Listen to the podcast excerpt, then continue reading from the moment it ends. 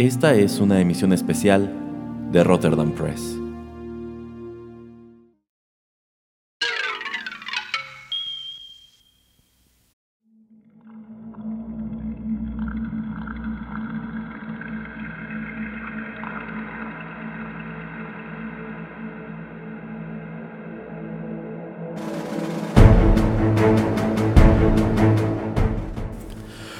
Amigos, ¿qué tal? Los saluda Erasmo de Rotterdam Press y les doy la bienvenida a una emisión especial y también una emisión sorpresa.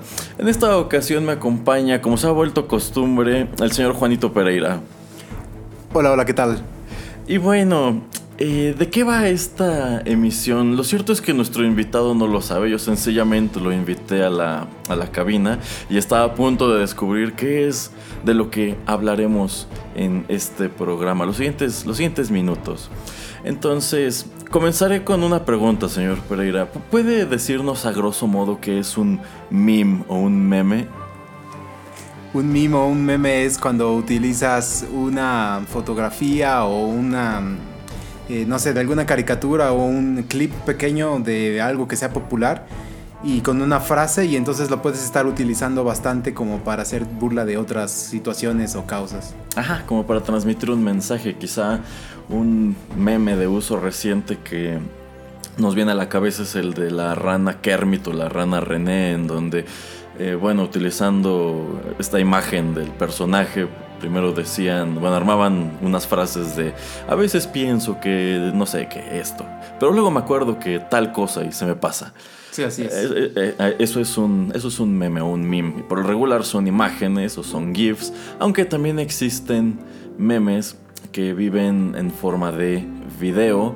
Eh, que bueno, allí como que ya habría que evaluar un poquito la, la, definición porque desde que se popularizó el término a lo que es actualmente, la verdad sí, sí, ha, variado, sí ha variado un poco. Pero bueno, en este programa, señor Pereira, aunque usted no lo crea, hablaremos de, de, música noventera partiendo de un meme que yo sé que usted conoce bastante bien, el cual yo sé que le agrada, que le agrada demasiado. Estoy aquí bajo protesta. No, no, no, no. no. Ya sé a dónde va, señor Valdés. No, no, lo, no lo sabe, pero a ver, señor Pereira, antes de ir con música, ¿usted cree que de verdad podemos obtener genuino conocimiento eh, cultural a partir de un meme?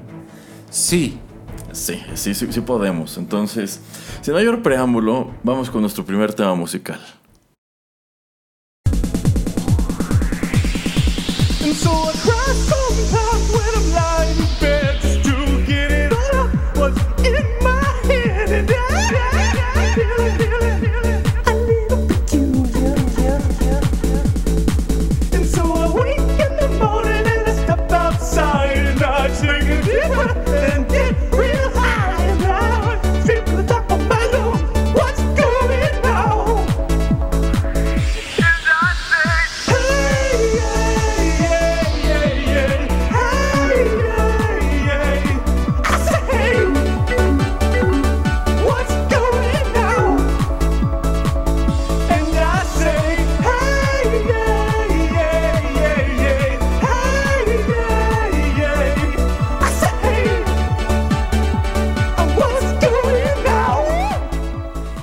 Basta, señor Valdés, ya basta, ya quite eso. ¿Qué, ¿Qué, sucede, señor Pereira? ¿Cuál es el problema? Ah, eso es una porquería, no, eso no, no, no debería ni de existir. Yo, yo, tengo entendido que usted es un gran admirador, en primer lugar, de la caricatura de He-Man de los años 80. La odio. En, en, segundo lugar, de este meme que se hizo popular más en o menos en, el, había en el año visto. 2005. Y, y, e incluso sé que usted carga con esta pieza musical en su teléfono celular. Nunca. Así que no tiene caso que, que lo niegue. Eh, para nuestros escuchas que no lo saben, bueno, este es un, este es un clip, es un, es un videoclip que eh, se hizo viral en el año 2005 utilizando eh, fragmentos de la serie animada de He-Man de los años 80 y también partiendo del hecho de que en el legendario popular se asume que por cuantiosos detalles que podías encontrar en la caricatura, He-Man o el príncipe Adam pues serían eh, un personaje gay u homosexual. Eh, hay, muchísimas imágenes que pretenden evidenciar este tipo de cosas o en su defecto que también es un personaje pedófilo. Pero Las cosas que investiga, señor Valdés, por Dios. no es que uno las investigue, son las cosas que el internet la avienta a uno. Ah. Uno ah, entra. ¿A, los sitios, ¿A qué sitios entras? No, a- eh? a ninguno. A los Tú- tú- tú culturales abres- y todos literarios. Tú, tú abres Google una mañana y de pronto, Ay, chin, sí. ya estás leyendo este tipo de cosas. Así funciona el internet, señor Pereira. bueno, de, de este meme mejor conocido como Hey, De hecho, a- Suficiente. a- así se puede encontrar en YouTube. Le pones He-Man, Hey, hey, hey, y solito te lo completa. Eso es ridículo. Bueno, eh, información. Este videoclip eh, habría sido creado por, uno, por dos animadores que se identifican como Slack Circus Studios, eh, utilizando el remix de una canción de una banda llamada Four Non Blondes que fue muy popular a principios de los 90 por, pero por- esa canción. por una sola canción, por su sencillo de 1992 eh, What's Up, que de hecho fue el sencillo principal de su único álbum. One, one Hit Wonders. Eh, sí, en realidad son un, son un one hit wonder, pero eh, fíjese señor Pereira que hay un detalle que siempre me ha parecido muy curioso de los actos que llevan esta, esta denominación. Entonces, vamos a escuchar la canción original para quienes no la conozcan y regresando platicamos más sobre Four Non Blondes.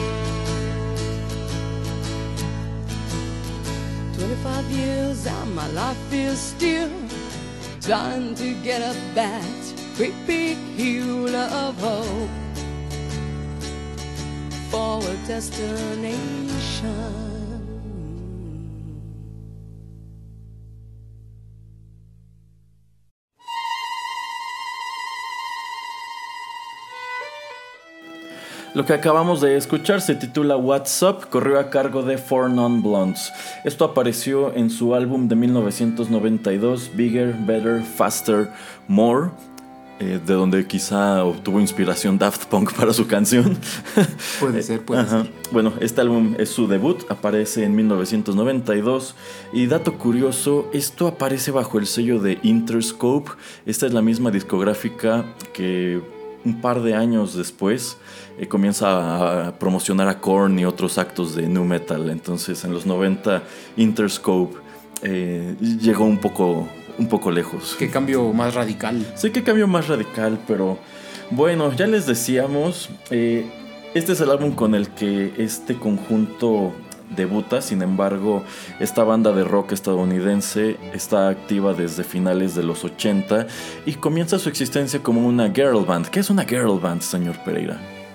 Una agrupación que solo son mujeres. Exacto, eh, como su nombre lo señala, pues Four Non Blondes se traduce como eh, cuatro no rubias. Y efectivamente, originalmente la banda estaba conformada por cuatro chicas, ninguna de las cuales era rubia. Eh, sus nombres eran Krista Hillhouse en el bajo, Shona Hall en la guitarra, Wanda Day en la batería y en la otra guitarra también en las vocales, Linda Perry. Eh, bueno, esto de Four Non Blondes solamente les duró al principio porque antes de que lanzaran este álbum, eh, Krista Hillhouse, la chica que tocaba, este, no, no, no, eh, Shona Hall, la de la guitarra, es reemplazada por un individuo llamado Roger Rocha, eh, quien bueno, se convierte en, en el único integrante masculino de esta agrupación durante su pues breve existencia. Entonces cuando se hacen famosos lo de Four Non Blondes ya no aplicaba del, del todo. Porque no, señor Valdés, ¿a poco Rocha era rubio? Ah, bueno, pero es que aquí Blondes está escrito con E y es referencia que son Ah. rubias. Ah. Ajá, ajá, si no tuviera la E, quizá ahí sí, pero conservaron la E. Muy bien. Eso hace toda la diferencia, señor Pereira. Lo, lo, lo hace, lo hace. Así es. Ok, eh, lanzan este álbum. Este álbum está conformado por eh, 11 pistas, de las cuales 4 se convirtieron en sencillos. El primer sencillo fue precisamente... eh, no, no es cierto, no, no fue este, fue otro, pero el segundo fue eh, What's Up, que se convierte en un hit inmediato. Esta, esta canción fue muy popular, yo recuerdo que, bueno, en el 92 yo tenía alrededor de... seis- 23. No. 83. No, tenía como 8 años. Eh, y eh, a mi mamá le gustaba mucho. La pasaban bastante en el radio, Sí. entonces... Sí, yo cuando iba a la, a la escuela o de regreso siempre estaba en la Sí, sí, sí, porque fue una canción que sonó bastante en el radio. Quienes sintonicen este programa y pues hayan sido melómanos de la época o sencillamente si tenían la costumbre de encender el radio mientras conducían o trabajaban, es muy probable que hayan escuchado la canción alguna vez. Pero quizá no sabían exactamente de dónde salió o quién la interpretaba porque fue precisamente eso, un One Hit Wonder. ¿Qué es un One Hit Wonder, señor Pereira? Pues básicamente es cuando un grupo hace una canción y se acabó, es nada más la, la única canción que- de la que son famosos. Y hay una película famosa de un grupo de, yo, de donde se basa esto, que es The Wanderers, Ok. que es este That Thing You Do, es la canción que, que ellos hacen y la película la estelariza Tom Hanks como el agente de este grupo y de ahí se basa este nombre porque esa es la única canción que de este, este grupo The Wanderers es la, la- la que tiene, que es la, la buena. Así es. Y bueno, la historia del rock, la historia de la música en general está llena de actos que podríamos calificar eh, de esta manera. Y algo que siempre me ha parecido muy gracioso es como hay algunas bandas cuyo One Hit Wonder en realidad es muy distinto a todo lo que hacían. Tomemos el ejemplo de Extreme, More Than Words, pues esta es una balada romántica cuando Extreme pues, era una banda de heavy metal. Es más, creo que siguen activos. De hecho, es lo que te iba a decir. Creo que siguen todavía Me, rockeando. me parece que sí siguen activos, pero debe ser muy curioso que la canción que todo mundo espera escuchar en sus conciertos no es heavy metal, es una balada con guitarras acústicas. Y es lo que menos esperarías de, un, de una banda de ese tipo. Exacto. Eh, otro caso que me viene a la mente es Kansas con Dust in the Wind. Eh, ah, esta es una canción que me gusta bastante, entonces igual es de las que recuerdo escuchar mucho cuando, cuando era niño. Es súper común encontrarla en recopilaciones de hits de los 80. Entonces un día yo me pregunté, bueno, esta canción está, está padre. ¿Qué otra cosa tiene Kansas? Y es como descubrí que Kansas era una banda de rock progresivo. y que esa canción incluso tiene una historia bastante rara tras de sí que sobra compartir en este espacio. Pero bueno, ejemplos los tenemos a montones. Y no solamente en el rock, en el pop. E incluso por allá hay quien dice que en la música clásica también existen los one hit Wonders. Pero en fin. Ahora, algo que siempre me ha llamado la atención de los One Hit Wonders es, ¿usted qué cree, señor Pereira? ¿Los One Hit Wonders nacen o los hacemos? Ah, caray, qué buena pregunta. Yo creo que. yo creo que los hacemos. Pero. eh, no creo que un artista o un grupo lo esté haciendo así adrede de. Pues esta va a ser así como wow. Y va a ser la, mejor canción que nosotros vamos a poder tener. Todo artista, todo grupo quiere ser famoso no solamente por un álbum. O sea, no, no, no digo nada más una canción, sino solo un álbum. O sea, quieren vivir de esto, quieren eh, sobresalir, quieren ser recordados por siempre. Entonces, yo creo que nadie se espera tanto el éxito de una sola canción. Y yo creo que tal vez esto como que drena la atención tanto que hace que los artistas ya sientan, no sé, como que ya la hicieron o que ya no pueden hacer algo tan espectacular como eso. Entonces, no, no, no lo sé. Es que hay, hay actos que abrazan el estatus de One Hit Wonder mientras que hay otros que le rehuyen. O- otro ejemplo que me gusta citar es Radiohead. Eh, ¿Cuál es la canción por la que la mitad del mundo conoce a Radiohead? Creep. Creep, exactamente. Y Creep es una canción que desde que aparece en, en- en este álbum hace todos esos años, eh, no le gustaba en especial a Johnny Greenwood. De hecho, Johnny Greenwood se opuso a que la grabaran, intentó estropearla. Es- es- estos dos golpes a la guitarra con distorsión antes del coro que, pues la verdad se escuchan bastante bien, en realidad eran un intento de Johnny Greenwood por estropear la canción. Qué interesante. Y durante muchos años Radiohead la excluyó de, su, de sus conciertos. ¿Por qué? Porque a ellos no les gustaba que la gente los conociera por esa canción. Porque había gente que literalmente compraba un boleto, hacía su concierto en espera de que tocaran Creep y en realidad no habían escuchado nada más. Entonces, en ese aspecto creo que ellos sí trataron de imponerse a su canción popular, pero tenemos muchos otros ejemplos de, de bandas o de cantantes que en realidad pues sí salen de gira y se presentan una, una hora y media, dos horas, interpretan un montón de canciones que quizá no le gustan a la gente o la gente no conoce y hasta el final guardan eh, la canción que todos quieren escuchar. Un ejemplo que el señor Pereira y yo conocemos es Erasure, a, quien, a quienes fuimos a escuchar hace un par de años. Eh, y bueno, ¿cuál es el gran hit de, de este dueto? Pues eh, A Little Respect. Sí, Ah, bueno, tienen otras canciones medio populares, pero era evidente que todo el mundo esperaba esa y literal, hasta el último, fue la última canción del, del Encore. Y bueno, allí tenemos el caso de un, un dueto, un conjunto, un acto que no, no logró producir una canción que sobresaliera encima de aquella. Y todos los fans que ha obtenido a lo largo de los años, pues ha sido gracias a esa canción. Pero yo siempre me he preguntado esto. En lo que respecta a los One Hit Wonders, ¿de verdad no tienen otra cosa que valga la pena? ¿O es que nosotros de plano nos cerramos al hecho de querer descubrir otras cosas? Y en- hay varios casos en los cuales yo me he tomado el tiempo de investigar, de- de rascar un poco más, de decir, ¿en serio esto es lo mejor que tienen? ¿O sencillamente le ganó la popularidad respecto a lo demás y viven frustrados de que tenían cosas más valiosas que a nadie le llamaron la atención? Entonces de ahí es donde se me ocurre, a partir de este meme de He-Man que le gusta al señor Pereira No me gusta. que es un remix de la canción de For Non Blondes. Eh, ¿Por qué no asomamos a qué otras canciones tiene esta, esta girl band? Que no vivió mucho tiempo y también vamos a asomar al hecho, bueno, a, sí a esto, a por qué no duraron tanto. Así que, ¿qué le parece, señor Pereira, si vamos con otro tema y regresamos a seguir platicando? Vamos.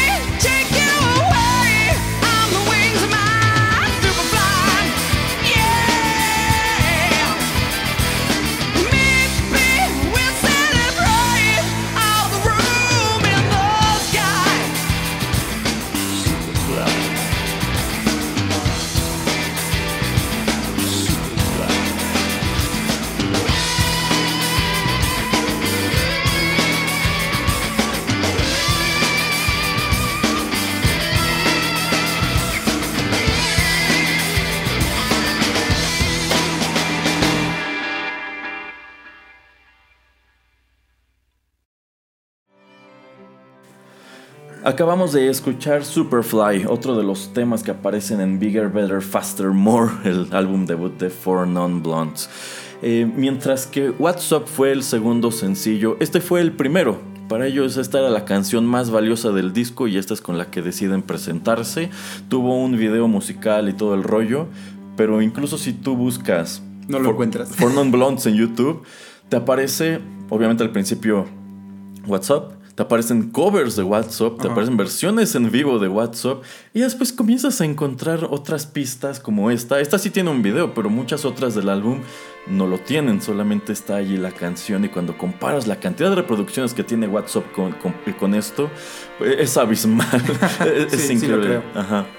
Eh, entonces, allí lo tienen. Esta es otra de las canciones que incluye el, el único álbum de estos eh, One Hit Wonder y de todas las y, y de los sencillos que lanzaron este es el único que fue relativamente exitoso en comparación. Mira qué interesante. Una de las cosas que estabas diciendo en el segmento pasado acerca de estas bandas y si nosotros somos los que las hacemos o las canciones o si no les ponemos atención. A mí rápidamente se me viene un grupo que me gusta a mí bastante que es Train, que su canción de Drops of Jupiter, que es creo de finales de los 90 o principios de los 2000 fue así grandísima y entonces pasan como antes de que esa canción salga pasan dos, tres eh, álbums eh, antes de que este grupo sea reconocido. Después de esto, no sé, pasan otros 15 años hasta que vuelven a salir con Soul Sister, que se vuelve así famosísima. Pero como decía Erasmo en el Inter, pues ¿qué pasó con este grupo? Pues la verdad, salen más o menos otros tres álbumes que a mí me gustan mucho. Entonces se me hace muy interesante cómo eh, hay ese espacio tan, digamos, gigante entre una y otra canción en la que yo te puedo decir, pues es que hay canciones bastante buenas del grupo que tal vez no son así catchy, que no atrapan tu atención tan rápidamente, pero que es buen material. Entonces, yo creo que también esto de que esté muy accesible ya la música a nuestros oídos, pues hace que nos perdamos un poquito, ¿no? O sea, yo no te puedo decir que un grupo, uno de mis grupos favoritos vaya a, a sacar un nuevo álbum, no sé, este año. ¿Por qué? Porque hay tanta música otra que estoy escuchando que no les estoy poniendo atención. Entonces, eso se me hace un tema, este es un tema bastante interesante. Así es. Fíjese, señor Pereira, otro experimento que hice hace poco. No sé si usted ubique quién es la- eh, Q Lazarus.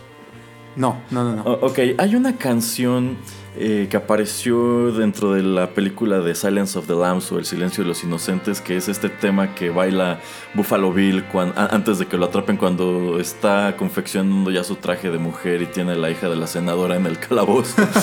ok.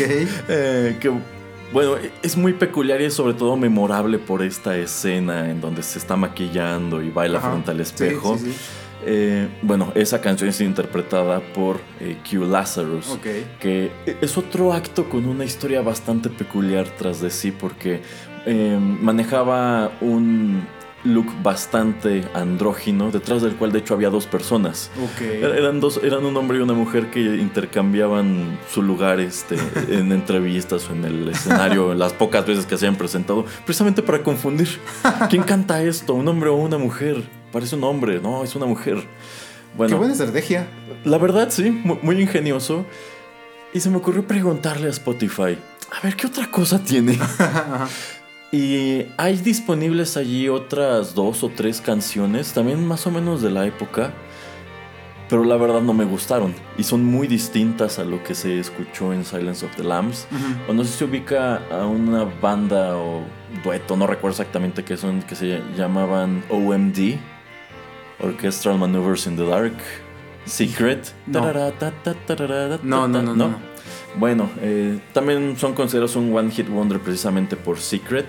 Dato curioso, vinieron, me parece que el segundo Corona Capital, como, ¿Ah, sí? como un acto allí perdido en los de hasta abajo del cartel. ¿Y los fue a ver? No, pero sí me quedé con ganas. Ay, qué triste. Ajá. Eh, y alguna vez me puse a investigar qué otras canciones tenían. Y pues sí tienen un sonido muy parecido al, al de Secret y encontré varias pistas que dije, ok, esto sigue valiendo bastante la pena, ¿por qué no destacaron más? ¿Por qué todo mundo conoce esta canción solamente? Yo creo que ellos mismos no deben explicárselo. Otra banda son The Cars, que casi todo el mundo los conoce por Shake It Up, pero son, son una agrupación bastante longeva y si le rascan en su discografía también tienen canciones muy padres. A mí me encantaría ir a un concierto de los Cars, aunque me parece que ya casi no se presentan en vivo y ya no son un acto tan popular como pudieron serlo en los años 80, pero pues vamos, hay, hay una variedad muy interesante cuando hablamos de los One Hit Wonders y siempre me ha resultado eh, curioso el hecho de que sean esto y es padre de pronto rascar y asomarte a más material que tienen. Ok, vamos con otro tema. Eh, este está curioso. Vamos a escucharlo, les explico de qué se trata y les diré qué fue de Four Non Blondes.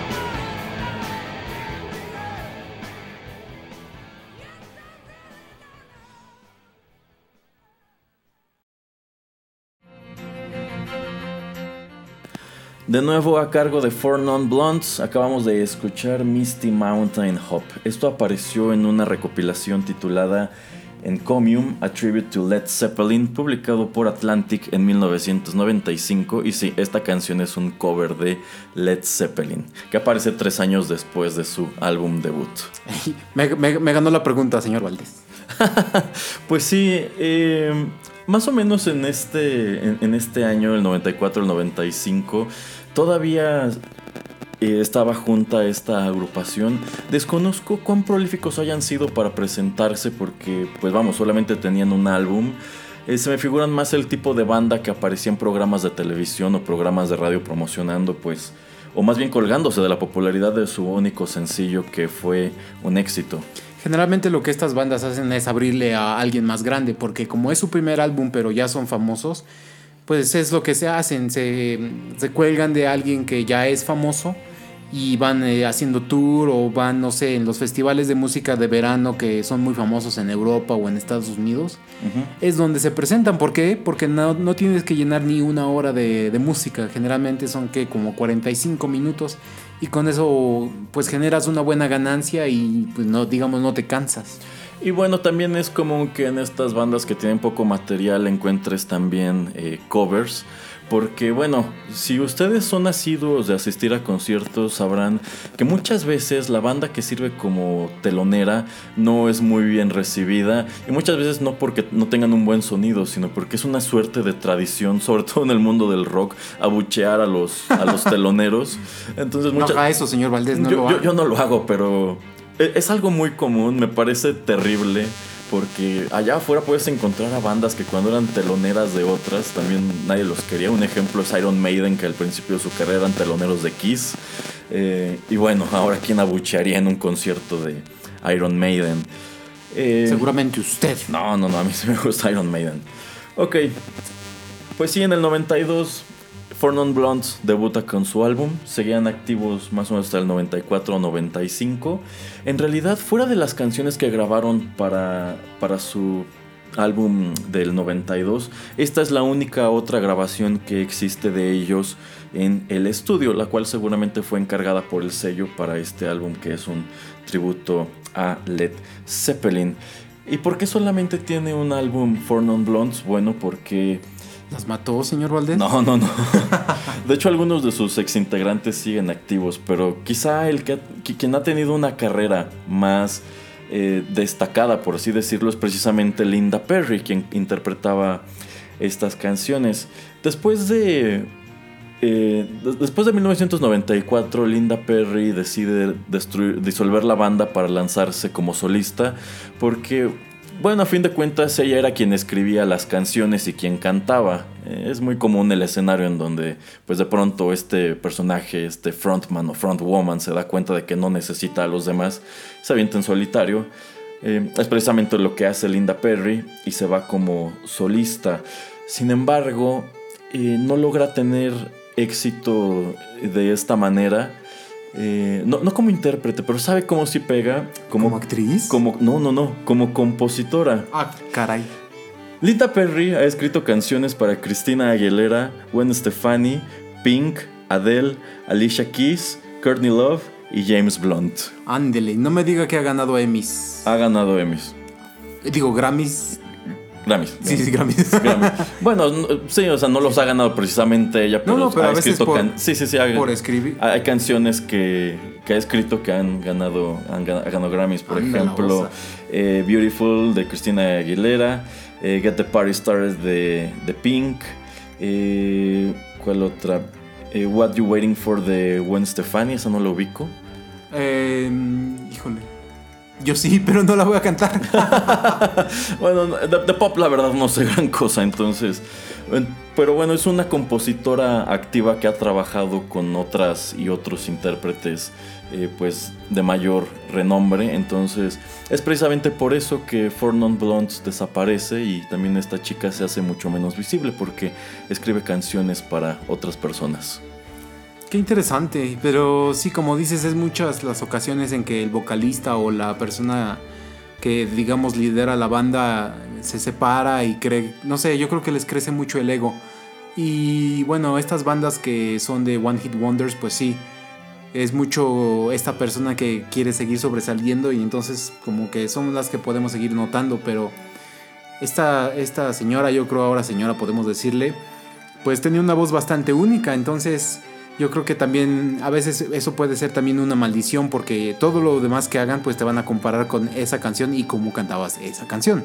Exactamente, se convierten en fantasmas que los persiguen y como ya dijimos, hay veces que logran eh, distanciarse exitosamente de ellas, hay veces que no tienen más remedio que abrazarlas porque es el único motivo por el cual la, la gente asiste a los conciertos, pero pues no sé, es un fenómeno de pronto hasta inexplicable, ¿no cree, señor Pereira?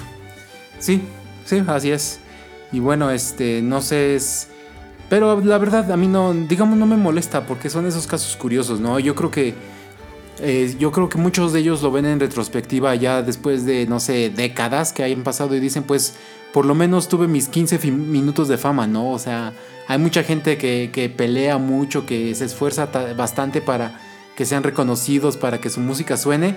Y yo creo que cada mes que revisan su correo eh, físico y traen sus regalías de esa canción todavía, aunque tal vez cada mes sea un poco menos y menos, pero dicen, ah, la gente todavía se acuerda de mí. Así es, de cierta manera siguen vigentes. Yo me imagino que también conlleva un cierto grado de frustración porque imagínate estar viviendo de una sola canción que hiciste en los años 80 y seguir lanzando álbumes y álbumes que en realidad no son exitosos y que pues nadie comenta. Pero a ver, Erasmo, es una de las cosas que tú y yo platicamos bastante, como por ejemplo el caso de Rolling Stones o de esas bandas, lo que dices, de los 60, 70, 80, siguen sacando y sacando a veces discos que ni tú ni yo escuchamos y también vamos nada más a sus conciertos para que, ay, las 5 de relleno y ya las últimas 15, bueno, últimas, las siguientes 15 son las buenas porque son las que todos conocemos. Entonces también como que muchas veces sufren otros grupos que no son One Hit Wonders de, esa, de ese tipo de, de, maldición, ¿no? Sí, eso lo, lo- lo platicábamos precisamente sobre Aerosmith, sobre, sobre Metallica, que son bandas todos conocemos por canciones de hace 20, 30, 40 años. Y ciertamente la gente no le presta la atención debida a lo nuevo. Eh, incluso como que lo descartamos de antemano. Hay casos en donde de plano si dices, no, esto ya no está tan padre como lo de antes, pero yo siento que también se da mucho que eh, nos volvemos no sé, co- co- como, que nos cerramos demasiado y con todo y que son grupos que nos gustan, como que no les damos la oportunidad de presentar otro tipo de cosas o incluso no, no, no somos buenos para aceptar los cambios que puedan tener. Exactamente, es acerca de eso, de los cambios y de la evolución que tiene la- las personas, pues así como personas, como seres eh, humanos que somos, y también la evolución que dicta el ser un músico o el ser alguien creativo, que no siempre vas a hacer eh, el mismo tipo de, de música o de pintura o de escritura, etcétera, ¿no? O sea, siempre vas a querer buscar otros métodos, buscar otras maneras de llegar a la gente, de, de, de transformar algo que ya tenías hecho, etcétera. Entonces, como dices Erasmo, yo creo que más somos más nosotros el problema que ellos y mucha gente sí les dice de cosas cuando, ay, sacaste esto nuevo, es que ya no es lo que era antes y así, pues no. Es que ya no es lo que era antes, señor Pereira. Ay, ya habla como viejito, señor Valdés. no, no, no, no. Bueno, pues muchas gracias por acompañarnos en esta emisión especial dedicada a la música de Four Non Blondes. Esperamos que hayan descubierto algo interesante. Esperamos que, eh, pues, les hayan gustado este par de pistas que elegí de la breve discografía de esta banda. Excepto la primera. Bueno, esa solamente le gusta al No. señor Pereira, pero pues ahí es donde encontramos este también otro dato, otro hecho curioso que es como a alguien se le ocurre tomar la canción, hacer un remix con una voz súper afeminada, empatarla con He-Man y de pronto ¡pum! Four Non Blondes vuelve a ser vigente, aunque no estoy muy seguro de que toda la gente que ha visto el meme de He-Man esté consciente de dónde viene la canción en realidad. Yo creo que sí son muy curiosos, pero si no, pues también este meme, como dices, eh, es del 2005, entonces eso ya tiene bastante rato. Así es. Bueno, pues de nuevo muchas gracias por escucharnos en esta, en esta emisión.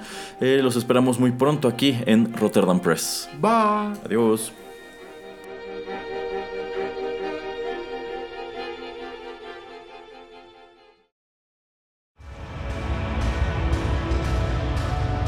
Estás escuchando Rotterdam Press.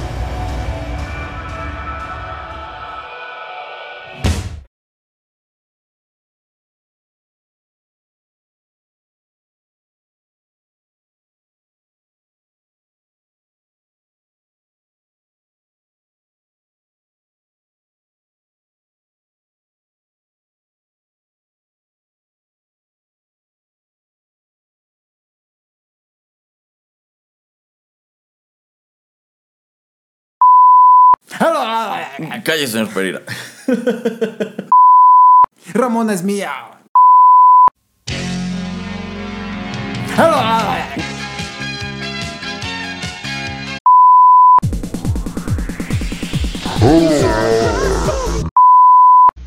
Ojalá que hoy se hayan divertido. La televisión no es la única forma en la que se pueden divertir enterándose de una historia. Hay algo que se llama lectura. Y lo maravilloso de los libros es que les permiten escoger toda clase de aventuras. Un viaje con un astronauta, una aventura con un gran detective, una comedia o lo que ustedes gusten. Todo lo encontrarás en los libros. Los hay en la escuela, en la biblioteca más cercana y apuesto que en tu propia casa hay libros estupendos que están esperando que los leas. El universo está lleno de puntos y también. Hasta luego, amigos.